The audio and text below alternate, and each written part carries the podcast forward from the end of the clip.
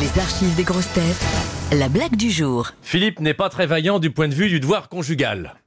Véronique décide de passer à l'offensive. Véronique, nique, nique. Alors un soir, elle se blottit dans ses bras en disant Oh Philippe, j'ai froid. Bon prince, Philippe se lève et remonte le thermostat de plusieurs degrés. C'est un peu benet, évidemment. Deuxième tentative, elle se blottit à nouveau contre lui en disant Philippe, j'ai encore froid. Notre idiot du village se lève à nouveau et prend dans une armoire une belle couverture, pure laine vierge, et couvre Véronique. À la troisième tentative, Véronique se veut plus explicite. J'ai encore froid et je vais te dire un truc. Quand maman avait froid, mon père se couchait sur elle.